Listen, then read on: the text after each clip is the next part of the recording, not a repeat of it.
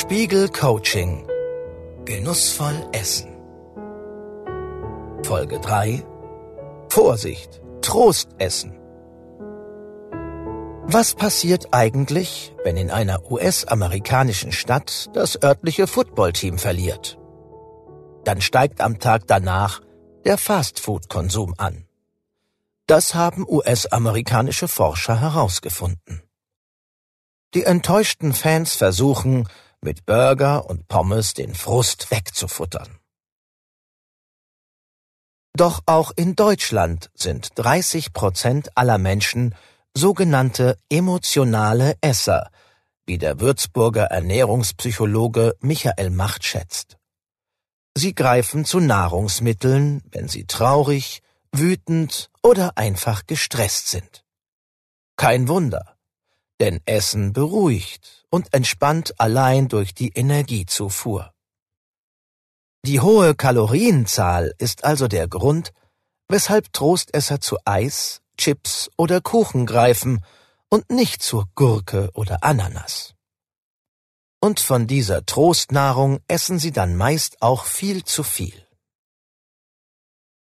Emotionales Essen führt dazu, dass Menschen essen, obwohl sie keinen Hunger haben. Deshalb ist es auch einer der Hauptgründe für Übergewicht. Aber nicht immer ist man sich der Mechanismen des emotionalen Essens bewusst. Die folgende Liste soll Ihnen helfen, die kritischen Situationen besser zu erkennen. Checkliste Emotionale Essmomente aufspüren. Wann greifen Sie gelegentlich oder immer wieder aus emotionalen Gründen zu Nahrungsmitteln? Sie hören nun verschiedene typische Situationen, in denen Menschen sich mit emotionalem Essen beruhigen möchten. Überlegen Sie, welche davon in Ihrem Essalltag relevant sind.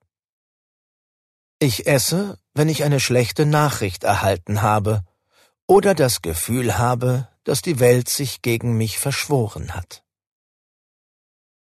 Bei der Arbeit, wenn es stressig wird, greife ich oft zu Snacks und Süßigkeiten.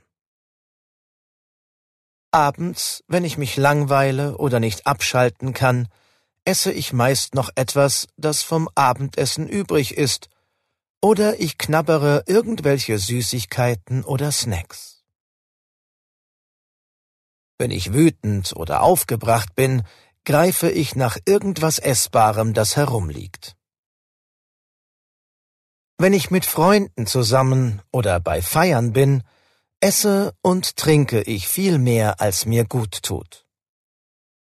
Immer wenn ich einen stressigen Tag habe, beispielsweise wenn eine Prüfung, eine Präsentation oder ein schwieriges Gespräch ansteht, esse ich oft zwischendurch oder fülle mir bei den Mahlzeiten mehr auf den Teller auf.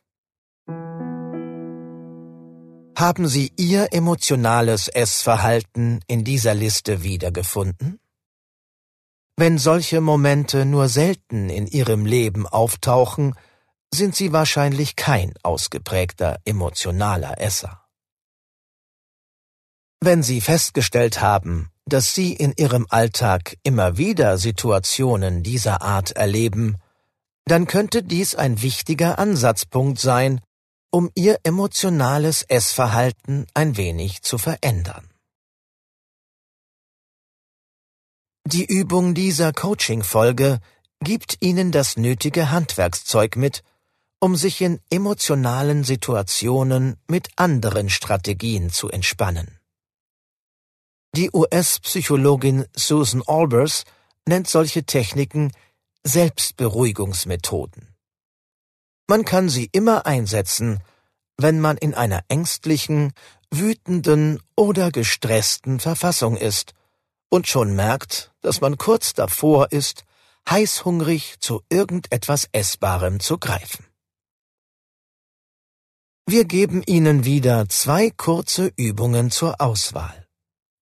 Eine ist eher eine körperliche Entspannungsübung, die andere eine kurze emotionale Auseinandersetzung mit dem, was gerade los ist.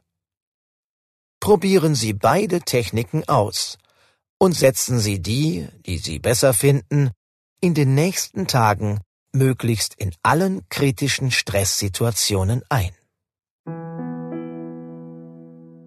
Übung 1. Zur Ruhe kommen. Sitzen Sie ruhig auf einem Stuhl. Entspannen Sie Nacken und Schultern, indem Sie diese senken.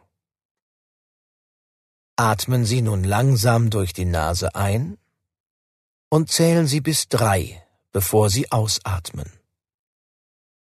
Tun Sie so, als ob Sie pfeifen wollten, und atmen Sie durch die gespitzten Lippen nach und nach ganz natürlich aus. Stellen Sie sich vor, Seifenblasen zu machen. Wiederholen Sie dann die langsame Einatmung durch die Nase. Setzen Sie die Übung zwei bis drei Minuten fort. Sie werden merken, dass danach oft der Impuls, etwas zu essen, verschwunden ist. Übung 2 Was ist los? Schreiben Sie in ein Tagebuch ein paar Sätze über Ihre aktuellen Gefühle. Stellen Sie sich die Frage, was eigentlich los ist. Beschreiben Sie auch Gefühle von Traurigkeit oder Wut. Erklären Sie so detailliert wie möglich, warum Sie wütend oder traurig sind. Wenn Sie den Grund nicht finden, halten Sie auch das fest. Notieren Sie etwa fünf bis zehn Sätze. Sie werden auch bei dieser Übung merken, dass der Essimpuls nach dem Schreiben schwächer geworden ist. Wichtig. Wenn Sie festgestellt haben, dass Sie kein emotionaler Esser sind, freuen Sie sich und üben Sie einfach noch einmal die Achtsamkeitsmeditationen aus der vergangenen Folge. Es ist zwar auf Dauer nicht hilfreich, sich mit Essen zu trösten, aber gute Laune kann und soll gutes Essen trotzdem machen. Die nächste Folge dieses Coachings beschäftigt sich daher mit dem Leibgericht. Spiegel Coaching. Genussvoll essen.